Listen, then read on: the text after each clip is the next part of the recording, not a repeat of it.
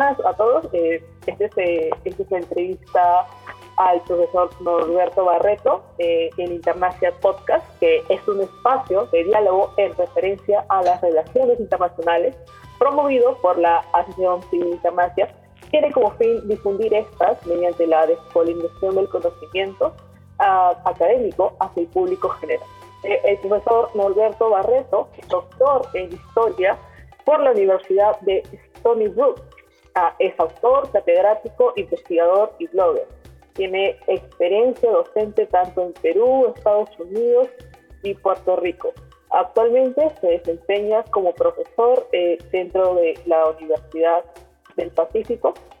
Además, tiene una vasta experiencia en investigación en archivos, bibliotecas en Estados Unidos, Filipinas, España, Perú, etc.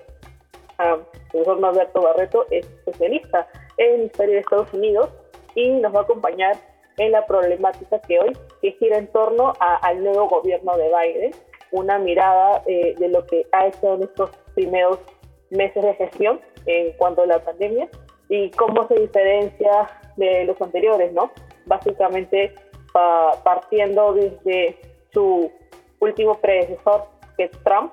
Eh, recordemos que durante la administración de Trump vimos un giro importante en la política exterior de Estados Unidos, muchas de las prioridades internacionales para Estados Unidos, como en temas ambientales, libre comercio, reducción de armas nucleares, etcétera, eh, perdió cierto liderazgo e incluso permitió a China asumir roles importantes a nivel de política exterior. Además, recordemos que mantuvo cercanía con regímenes cuestionables como el polaco, israelí y el norcoreano, dañando relaciones importantes como la europea y bueno, entonces, en base a esta perspectiva general, ¿cuál sería la imagen de Biden tras Trump? ¿Qué implicancias políticas se ve en este nuevo gobierno, profesor? Hola, buenos días y gracias por la invitación. Pues Biden marca un, un cambio, una, una, especie de regreso, un intento de regreso a una política exterior más cercana a lo que ha sido tradicionalmente la política de Estados Unidos. Eh, como tú bien has señalado, Trump eh, marca varios rompimientos o intentos de rompimiento. Y pues Biden a nivel internacional lo que busca es reinsertar nuevamente a Estados Unidos como líder de, pues, lo que ellos llaman el mundo libre eh, y, con, y, reafirmar las, las alianzas tradicionales de Estados Unidos con la OTAN y otros países. A nivel doméstico, pues a nivel interno, pues Biden marca un, cambio dramático en el estilo de gobierno, un gobierno que mucha gente se está quejando de los medios porque es aburrido en comparación con lo que era con lo que era Trump, no es un gobierno basado en tweets y está tratando de enfrentar eh, los serios problemas que tiene Estados Unidos. Eh, creo que hasta ahora ha sido muy exitoso en el tema de la, contrario a lo que fue Trump, en el tema de la pandemia, ha movilizado muy bien los recursos del gobierno federal, sobre todo alcanzando unos niveles de, vacunación considerables, que no va a llegar al 4 de julio como él esperaba, pero que han permitido pues, que gran parte de la, de la, sociedad norteamericana empiece a reactivarse y que el principal problema que enfrenta es eh, la oposición de ciertos sectores de la sociedad estadounidense a vacunarse siguiendo esta tradición de individualismo y de histórica y de desconfianza hacia el, gobierno, al gobierno federal. Eh, ha aprobado a nivel, a nivel doméstico, está tratando de, de, conseguir una, una política más bipartidista, pero sin caer en la trampa en la que cayó Obama de tratar de impulsar ese bipartidismo de forma este, eh, fuerte, logró conseguir aprobar a través de la reconciliación eh, el proyecto de rescate. El de infraestructura está en discusión y habría que ver cómo va a terminar. Eh, pero es un cambio, yo creo que ha sido positivo en muchos aspectos. En el tema migratorio se le puede criticar y no y obviamente sectores como los sectores ambientalistas satisfacer a todo el mundo es imposible. Y Biden, obviamente, durante la campaña hizo una eh, cantidad de ofertas y de propuestas y de promesas que ahora cumplirlas van a ser, este, cumplirlas todas van a ser difícil. Pero yo diría que ha sido un, balance positivo. Eh, los ataques que ha lanzado el último ataque es cuestionable, pero están tratando de mandar un mensaje a los, a los rusos y a los iraníes. El tema de Irán no lo ha resuelto como se esperaba, pero tampoco eh, ha pasado tanto tiempo. O sea que eh, es un presidente que lleva que seis meses en la presidencia, que ha iniciado cambios importantes, está además que recibe Estados Unidos con una imagen internacional muy, muy terrible. Hay un periodista, creo que se llama O'Toole, irlandés, que escribió el año pasado que a Estados Unidos había inspirado muchas cosas en su, a través de su historia. Había inspirado miedo, había inspirado fe, había inspirado, pero que Estados Unidos nunca había inspirado eh, pity, compasión. Y que Estados Unidos estaba inspirando compasión ante, sobre todo, el mal manejo de la administración Trump en básicamente todos, casi todos los sectores que, que atendió. Sí, siguiendo un poco la línea que comentó, que es importante, ¿no? Que a Biden se le pinta como un gran demócrata frente al desastre administrativo que fue Trump y que es algo que de, que sí va a pesar, eh, que pesa a los republicanos. Eh, mencionar algo importante que durante la administración Trump resaltó mucho, ¿no?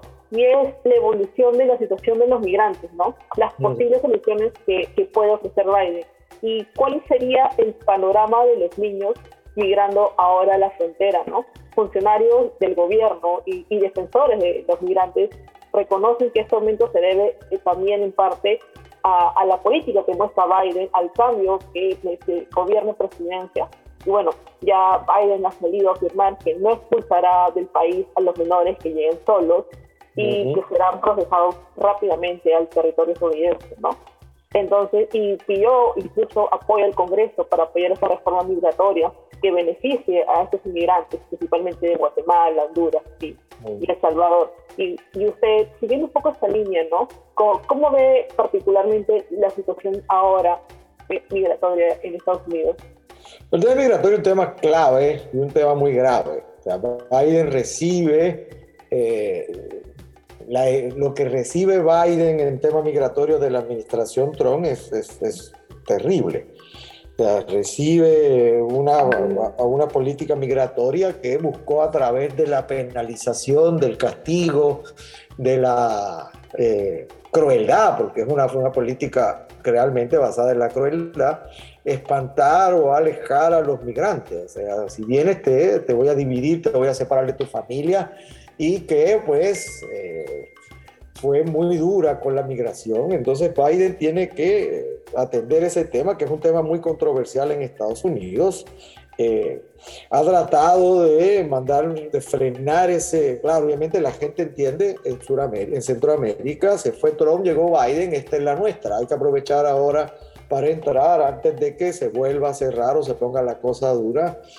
Entonces, eh, una de las razones por la cual Kamala Harris fue a Guatemala y lo dijo claramente, no vengan, no vengan, es porque no quieren tener una crisis eh, en la frontera sur, sobre todo que les sirva a los republicanos políticamente. Ya mismo el, propio gobernador de, Texas ha anunciado que ellos van a seguir construyendo su, propio, su propia eh, muro independientemente de que es una movida política, claramente.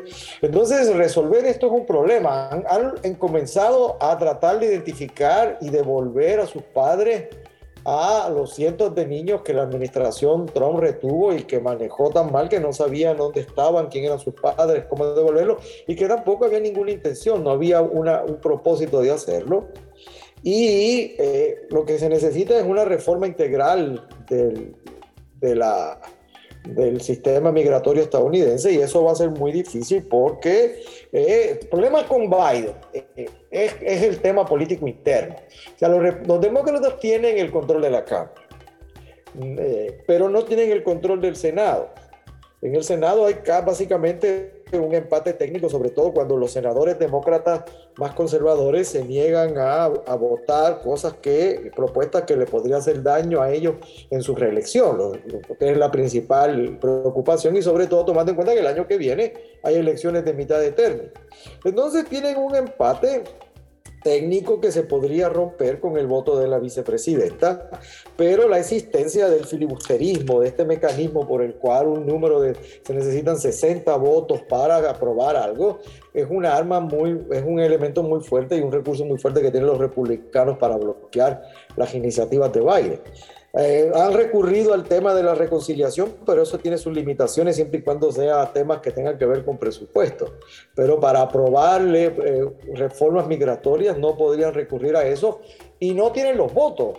No tienen los votos y además enfrentan a un partido republicano en donde Trump mantiene un control y una presencia muy fuerte, sobre todo de los eh, representantes que se mueren de miedo de romper con Trump y que Trump vaya a sus estados a hacerle campaña en contra, o que, o que propicie el surgimiento de nuevos eh, de candidatos en primarias que reten eh, su candidatura.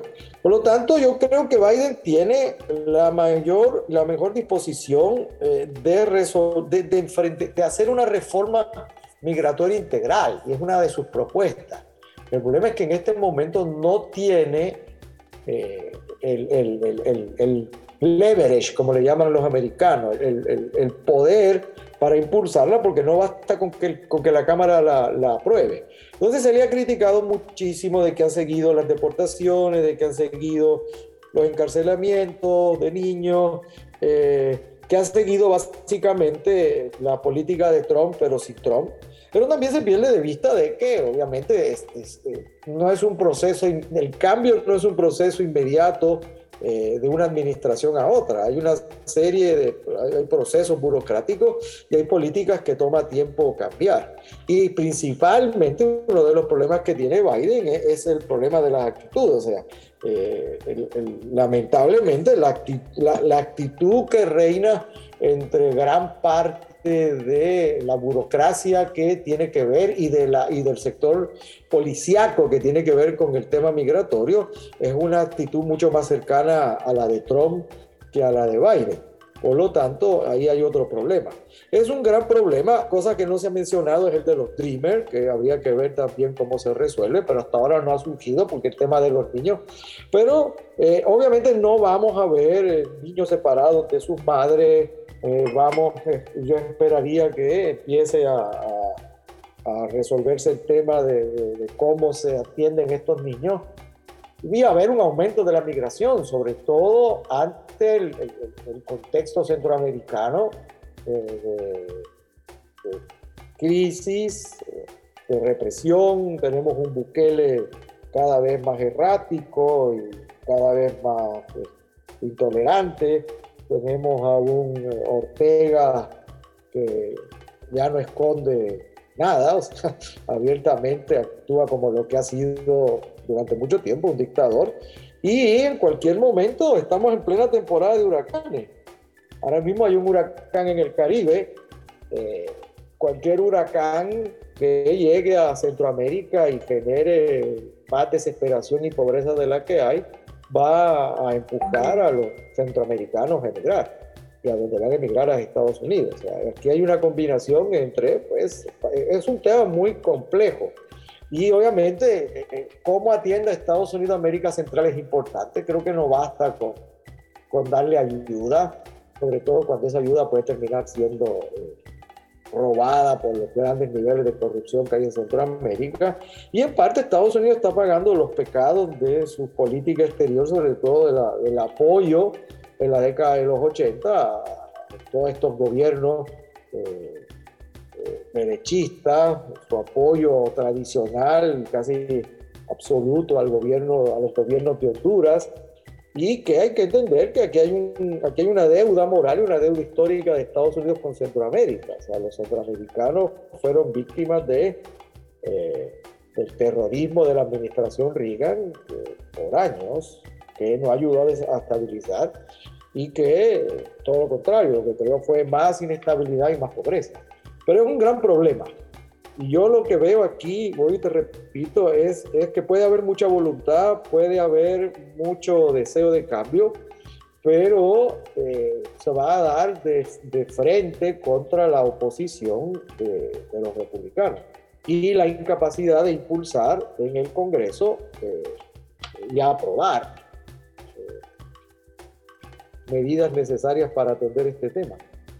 Muchas gracias por ese comentario, profesor Barreto. Justo con la línea siguiente de la deuda americana con América Latina, creo que es, es, es, importante precisar cómo es que la administración Trump centró sus intereses y prioridades en, en, en México, eh, en esa ola migratoria, y de cierta forma ah, hubo un abandono a América Latina.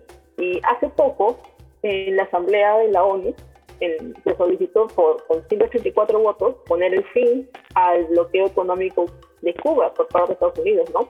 A comparación de la solicitud pasada de la administración Obama, que se, que se buscó como que en contra de esa resolución, ¿no?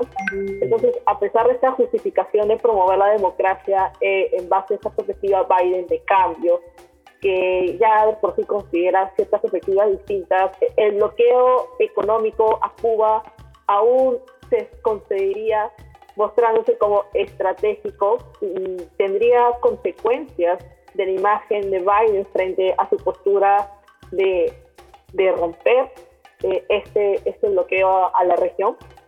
Bueno, lo primero que hay que señalar es que América Latina solo es una prioridad y si tú examinas la, la, historia de las relaciones de Estados Unidos y América Latina, sobre todo de la segunda mitad del siglo XX para acá, América Latina solo ha sido una prioridad cuando se ha, para Estados Unidos cuando se ha convertido en un problema. Después de Cuba, la Alianza para el Progreso, este, después de, de la Revolución Nicaragüense, o sea, América Latina es eh, vista por muchos estadounidenses como su patio trasero y lo dan por sentado. Entonces, eh, se pierde la atención a América Latina cuando hay que atender temas más urgentes como Irán, cuando hay que atender temas más urgentes como Corea del Norte, como hay que atender temas más urgentes como Rusia. Y durante la administración Trump, América Latina se redujo a tres países, México, Cuba y Venezuela.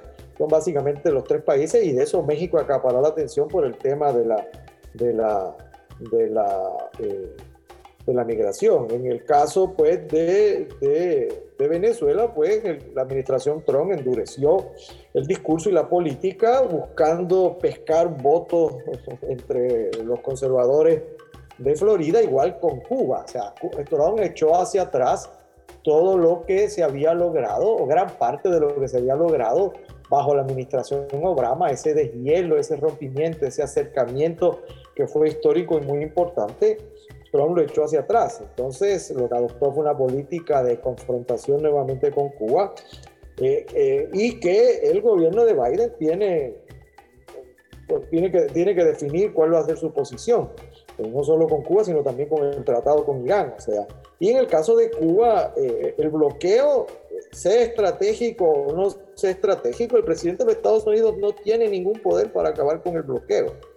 El bloqueo está consignado en, en las leyes estadounidenses a través de, de, varias leyes que aprobó el Congreso, como la HERMS, de Burton, y hay, otra que recuerdo el, nom el nombre, en la década de los 90, durante la presidencia de Clinton, especialmente durante el conflicto que se dio por los vuelos de los cubanos eh, eh, exiliados en, Florida y el derribo de un avión. Eh, hay una ley, o sea, el, bloqueo comenzó como una prerrogativa presidencial, pero el bloqueo ya no es una prerrogativa presidencial.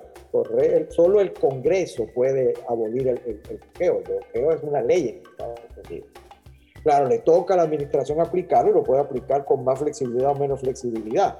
Entonces, lo que está por verse es cuánto Biden va a volver al camino de Obama eh, y cuánto Biden va a eh, imprimirle a la política de Estados Unidos hacia Cuba un, sello más personal. Y aquí obviamente está el problema político, o sea, y el problema político es Florida y la importancia que tiene Florida en cualquier elección presidencial. Ya le costó a, a Gore una elección hace 21 años Y obviamente es claro que Biden perdió en Florida. Trump ganó en Florida, eh, adoptando un discurso mucho más amigable hacia la comunidad, eh, hacia la comunidad cubana y también hacia, hacia los exilios latinoamericanos que en la Florida tienden a tener una tendencia derechista muy fuerte. Eh, lo que decía Trump hacía gran eco. Biden, en ese sentido, habría que ver qué va a hacer. Hasta ahora no creo que haya, yo no he visto que haya dado ninguna muestra de, eh, con relación a Cuba, no recuerdo si ha dicho algo, pero eh, bueno y repito, o sea, sí podría darse un cambio, eh, debería volver, porque obviamente, independientemente de que esté consignado en la ley, el, el bloqueo no funciona, no ha funcionado, o sea, ni funcionará. esperar que eh, Cuba caiga por culpa del bloqueo, están esperando hace 60 años. Me parecía más atinada la estrategia de, Obama de buscar el cambio a, través del acercamiento y de generar el cambio desde adentro de la propia Cuba, que también es mucho más eh, inteligente en términos de la gran pregunta de cómo sería una transición cubana hacia otro régimen. Eh, y cuán violenta sería esa transición o no. Nadie quiere una guerra civil a 90 millas de la Florida. Eh, solo los más locos, eh, radicales, tanto en Cuba como en Estados Unidos, estarían dispuestos a eso. Cuba es un problema y sobre todo Cuba es un problema porque Cuba puede definir o determinar mucho cómo se ve a Biden en América Latina. Eh, porque una de las razones también por las cuales Obama mejora las relaciones con Cuba para mejorar la, la imagen que tiene América Latina, Estados Unidos América Latina y además porque era, obviamente, es, es una cosa eh, absurda. El, bloqueo es una cosa absurda. Estados Unidos tiene relaciones con otros países comunistas, eh, comerciales o supuestamente lo que sea el comunismo hoy en día. Eh, ¿por qué no tener relaciones con Cuba? Ahí habría que entrar en consideraciones históricas, pero sobre todo con consideraciones de, eh, alianza. no, no, hay un, no hay un voto de coreano que haga de que pueda decidir una elección. No hay un voto ruso en Estados Unidos que pueda.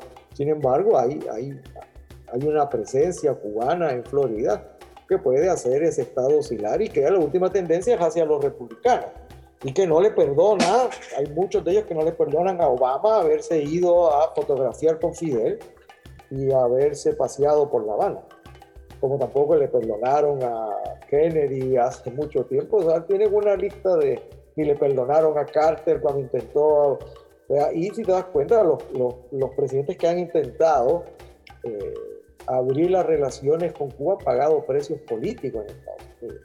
Y Biden tiene la ventaja de que podría ser, como él ha dicho, un presidente de una sola administración, pero, eh, o sea que no necesariamente estaría preocupado por su reelección, pero sí porque la Casa Blanca se mantenga en manos de quien quiera que sea candidato a la presidencia en el 2000, eh, ¿cuándo es? En el 2024, ¿no?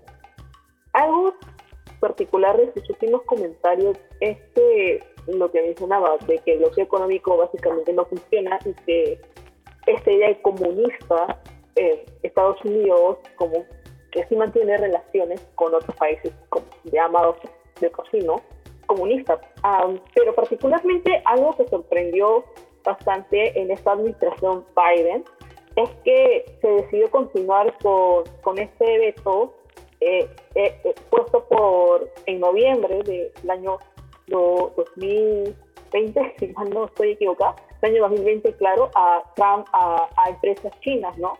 Entonces, este, ¿cómo es que este posible desacuerdo, de alguna forma, si podría detonar o no, en, tal vez en palabras un poco más mayúsculas, de una posible guerra fría, ¿no? Porque Biden eh, no solo decidió continuar con el veto, sino que también añadió otras compañías chinas a la lista. Biden es miembro del establishment de relaciones exteriores de Estados Unidos y el establishment eh, nacional identifica claramente a China como algunos como una amenaza y otros como un enemigo abierto. Por lo tanto, es de esperarse que la administración Biden mantenga un nivel de competencia con la, con la administración, con el gobierno chino, que no llegue al nivel en que lo llevó Trump.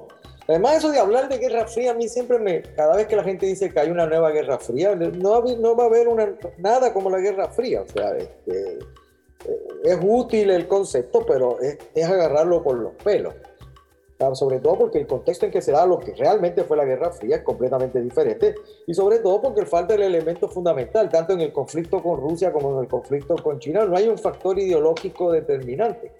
Y yo soy de los que cree que el elemento clave detrás de la Guerra Fría fue el elemento ideológico, lo que, lo que no le permitía resolver. Entonces China va a seguir siendo un problema, o sea, este, y eh, no es solo, o sea, el TPP que va y que Trump abandonó, eh, que era la estrategia de, Obama para aislar a, China, desde, desde, Obama, o sea, los americanos tienen bien claro que China es el imperio ascendente. Y si vamos a la historia de las relaciones internacionales, creo que, ¿cómo se llamaba? Tucídides, el, el famoso axioma de Tucídides de la eh, de la, la, incapacidad o de que haya una sucesión de potencia dominante sin que haya de por medio un conflicto. Ya lo hemos visto en lo que pasó en la Primera Guerra Mundial. Y, eh, habría que ver hasta qué punto Estados Unidos y, la, y, China están encaminados a una guerra, espero que no.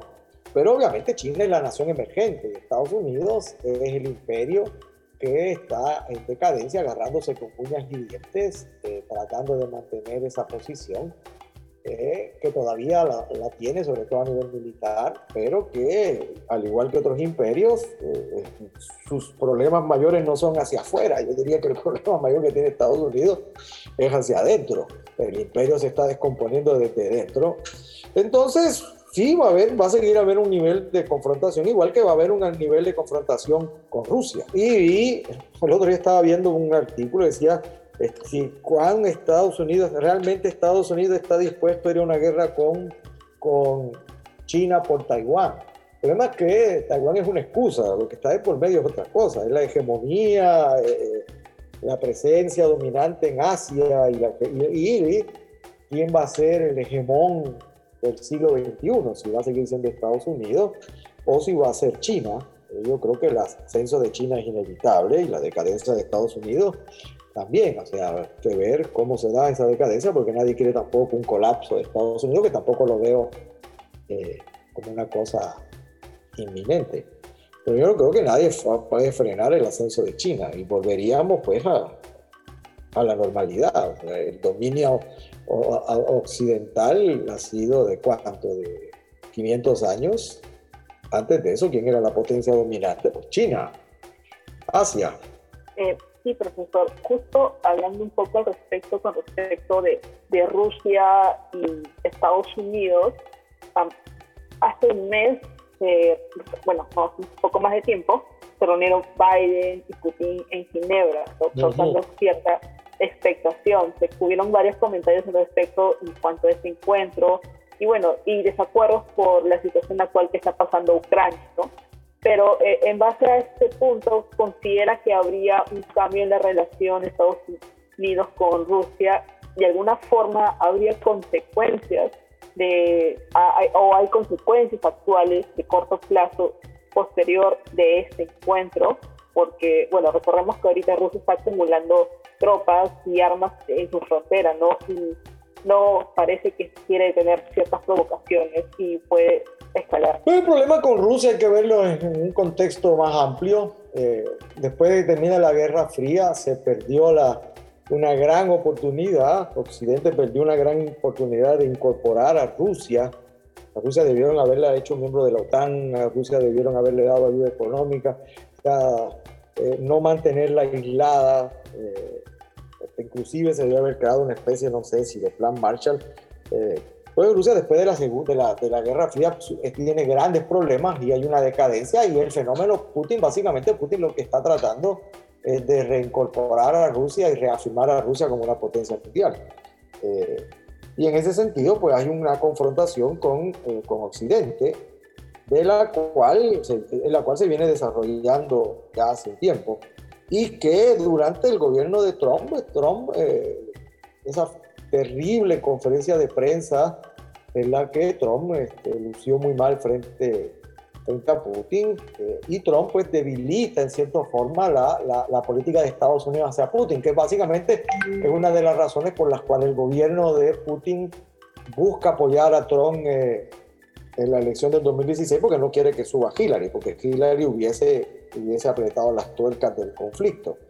Y Biden pues espera que sí, Biden eh, creo que está dando señales claras de que la relación con Putin va a ser una relación intensa, va a ser una relación conflictiva. Este, cometió la imprudencia enorme de llamar eh, asesino a Putin. Una cosa es que lo sea, me parece que lo es, y otra cosa es que se diga públicamente, o sea, y que un, jefe de Estado llame a otro jefe de Estado asesino. Eh, y obviamente tienen muchísimas razones para tener conflicto. Ucrania, los rusos obviamente se sienten muy nerviosos con, con su frontera y es una preocupación histórica. el, peligro viene de Occidente, Napoleón, Hitler, que, nos invade y nos ocupa. Entonces, obviamente, además está reafirmando su presencia en esa zona, que es una presencia que antecede al gobierno soviético, que desde la época de los zares son zonas tradicionalmente de influencia rusa eh, y que aprovechando la debilidad de Rusia después de la Guerra Fría, pues Occidente ha entrado y que Rusia no considera ni quiere tolerar ese tipo de cosas. Entonces Ucrania es un problema muy grande. Eh, el tema de los ciberataques es otro problema muy grande. Y yo creo que, Biden ha estado marcando, marcando los límites, marcando el, terreno y mandando señales, que me parecen bastante claras al gobierno de Putin de que eh, esa aparente condescendencia de la administración Trump se acabó y que las acciones que pueda tomar Rusia van a tener consecuencias. Ahora entramos a la otra pregunta. ¿Estaría Estados Unidos dispuesto a ir a una guerra con Rusia por Ucrania? ¿Es estratégicamente importante, tan importante Ucrania o lo que está en juego es Europa Occidental o si vamos a seguir aplicando los, los modelos del, de, la contemporización de la década de los 30. No se puede permitir que un tirano dé un paso porque si da otro ese paso no se frena, va a seguir dando paso y va a terminar conquistando. Eso está por verse. Eh, pero de que va a haber una confrontación, de que va a haber, se van a intensificar las relaciones, no tengo la menor duda, y de que eh, a muestra está, cuando termina esa conferencia que tú señalas, no hubo una conferencia de prensa conjunta. Hubo una conferencia de prensa de Biden y una conferencia de prensa de Putin. Cada uno informó por su lado. Eh, y yo creo que, eh, y además, Biden es, es un producto de la Guerra Fría. Biden es un producto de la Guerra Fría y hay todavía mentalidades de la Guerra Fría que, eh, que que, están vigentes. Biden es un individuo que lleva en la política que 30, 40 años.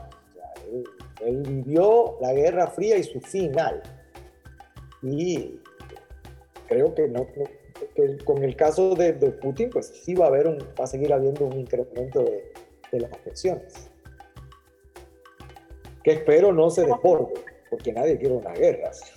Muchas, muchas gracias, profesor, por, por la entrevista, por, por permitirnos acá eh, poder conversar con usted en este espacio para, para Internacia. Y no sé si usted tenga unas últimas palabras con respecto a la administración Biden y cómo ve eh, el futuro de Estados Unidos con respecto a, a esta nueva eh, era de demócratas. Bueno, yo creo que se nos quedó un tema que es el de Irán, tampoco haya seguido más que nada la, no se quiere volver al acuerdo y se quiere aprovechar la disyuntiva para renegociar los términos con Irán, lo que Irán no va a aceptar, porque me parece un error de parte del gobierno de Biden. Pero en general, Biden hasta ahora eh, ha dado, a Biden se le acusaba de que estaba viejo, y sí está viejo, es una persona mayor, de que era flojo, de que era débil. Hasta ahora creo que ha dado muestras de mayor vigor y de mayor fortaleza de la que eh, pensaba mucha gente, tanto a nivel internacional como a nivel doméstico. Creo que va a seguir este acercamiento hacia Occidente, va a buscar seguir mejorando la imagen de Estados Unidos, eventualmente va a haber un mayor acercamiento hacia América Latina. creo que el, as que tiene Estados Unidos la manga es, es la diplomacia de vacunas. Esa, ya, ya, el Perú recibió cuántos millones de dosis, o va a recibir cuántos millones de dosis de vacunas de Estados Unidos. Y que, eh, voy y repito lo que dije, el, el, problema principal de Estados Unidos es, diría yo, es la incapacidad de la, eh, de la clase política estadounidense de trazar y construir puentes que les permitan superar el, bipartidismo y establecer políticas comunes no solo a nivel nacional, sino también a nivel internacional, y la presencia del fantasma de Trump y el trumpismo que ha dejado su, su impronta eh, eh, en Estados Unidos y que no, y que no desaparece. Pero está, hay, en este momento tenemos más preguntas que respuestas de Biden. Lo que no es sorprendente, porque es un presidente que lleva que enero, febrero, marzo, abril, mayo, junio. Son seis meses y que veremos cómo sigue evolucionando su política. Eh, sobre todo porque es un presidente que ha llegado a enderezar lo que, y a tratar de corregir los despadres que causó los cuatro años de trauma a nivel internacional para Estados Unidos. Eso sería todo. Gracias por la entrevista. Muchas gracias, profesor Roberto Barreto. Esto ha sido eh, International Podcast. Yo soy Fernanda Tejada, junto con Macarena Farfán. Muchas gracias.